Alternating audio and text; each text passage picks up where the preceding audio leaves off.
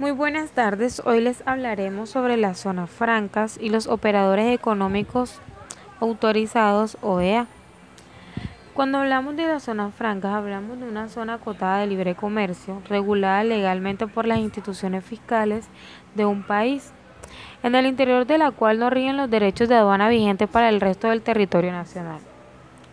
Uno de sus requisitos es que el área donde funcionará el complejo tenga una extensión continua no inferior a 20 hectáreas, debe tener las condiciones necesarias para ser dotada de infraestructura para realizar las actividades industriales, comerciales o de servicios a desarrollar. Contamos con tres clases de zonas francas. Está la zona franca permanente, la zona franca permanente especial y las zonas francas transitorias. Las zonas francas permanentes es un área en la que se instalan múltiples empresas que gozan de un tratamiento tributario y aduanero especial y que es administrada por un usuario operador. Varias empresas pueden instalarse en una zona franca ya establecida tipo parque industrial. Zona franca permanentes especiales es aquella que está autorizada para que una empresa desarrolle sus actividades industriales o de servicios en un área determinada por la misma, siempre y cuando se trate de proyectos de alto impacto económico y social para el país, que cumpla con los requisitos de inversión y de empleo que establece el gobierno.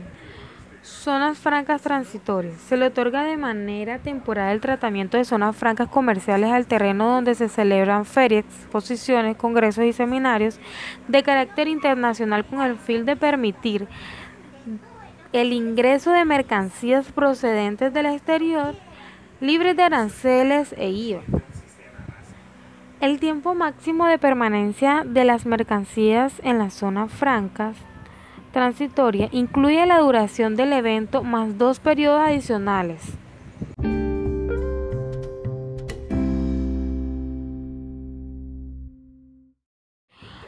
Continuaremos hablando sobre los operadores económicos autorizados OEA. Es una iniciativa de control aduanero internacional liderada por la Organización Mundial de Aduanas OMA, que tiene como pilares esenciales un comercio ágil, transparente y seguro. Uno de sus requisitos serían análisis y administración del riesgo, asociados de negocio, seguridad del contenedor y demás unidades de carga, controles de acceso físico, seguridad del personal, seguridad de los procesos, seguridad física, seguridad en tecnología de la información, entrenamiento en seguridad y conciencia de amenazas. También tenemos unos beneficios que serían los, los, exportadores e importadores actúan directamente como declarantes ante la DIAN. Hay una reducción del monto de las garantías que se deben pagar ante la DIAN por cuenta de los operadores de comercio exterior se accede a autorización para llevar a cabo inspección de las mercancías en las instalaciones del exportador o en un depósito habilitado. Quienes tengan derecho a devolución de saldo correspondiente al impuesto sobre las ventas podrán solicitarlo en forma bimestral. El término para que la DIAN realice la devolución del IVA es de 30 días y no de 50 días como quedó asignado para el resto de las empresas.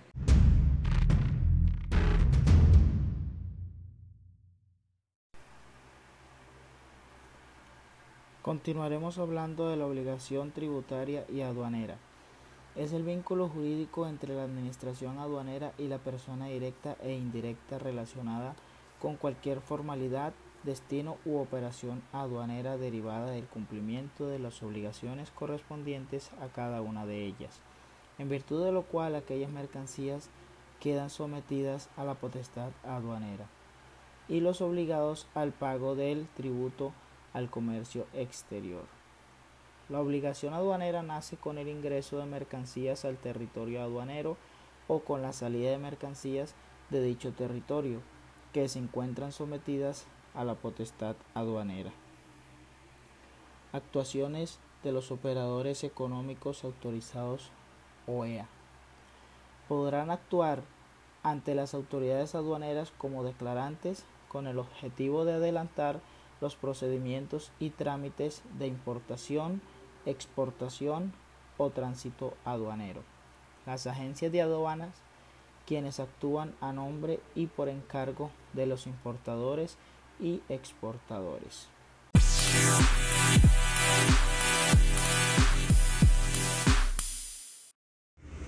Ahora hablaremos de los beneficios del operador económico autorizado. El primero es el reconocimiento como un operador seguro y confiable en la cadena de suministro por parte de las autoridades de control, tales como aduana, Policía Nacional, Autoridad Sanitaria y Autoridad Fitosanitaria y Ministerio de Comercio. Asignación de un oficial de operaciones por parte de cada una de las autoridades de control que brindará soporte en sus operaciones. Participación en el Congreso para operadores económicos autorizados participación en las actividades de capacitación programadas para los operadores económicos autorizados, esto por parte de las autoridades de control en temas de su competencia. Disminución del número de reconocimientos, inspecciones físicas y documentales para las operaciones de exportación, importación y tránsito aduanero por parte de la Dirección de Impuestos y Aduanas Nacionales como también la disminución de inspecciones físicas para las operaciones de exportación por parte de la Policía Nacional de Colombia. Otro beneficio importante es la utilización de procedimientos especiales y simplificados para el desarrollo de las diligencias de reconocimiento o de inspección, esto según sea el caso, cuando éstas se determinen como resultado de los sistemas de análisis de riesgo por parte de las autoridades de control la utilización de canales y mecanismos especiales para la realización de las operaciones de comercio exterior que se surtan ante las autoridades de control, de conformidad con lo dispuesto en resolución de carácter general expedida por las autoridades mencionadas.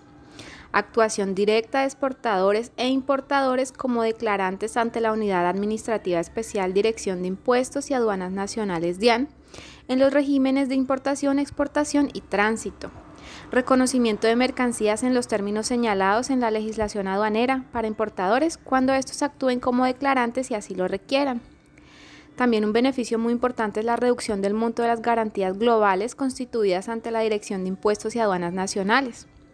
Autorización para llevar a cabo la inspección de mercancías objeto de exportación ordenada por la Unidad Administrativa Especial Dirección de Impuestos y Aduanas Nacionales DIAN en las instalaciones del exportador y depósito habilitado. También la presentación para los exportadores de la solicitud de autorización de embarque global con cargas parciales. Consolidar el pago de los tributos aduaneros, las sanciones e intereses a que hubiere lugar en materia aduanera cuando se trate de un importador que actúe como declarante autorización para llevar a cabo la inspección de mercancías objeto de exportación ordenada por el Instituto Colombiano Agropecuario ICA en las instalaciones del exportador y depósito habilitado cuando a ello hubiere lugar. Esta información fue traída a ustedes gracias a Óscar Osorio Lazo, Diana Pineda Sastoque y Yuli Margarita Almario Calderón. Gracias.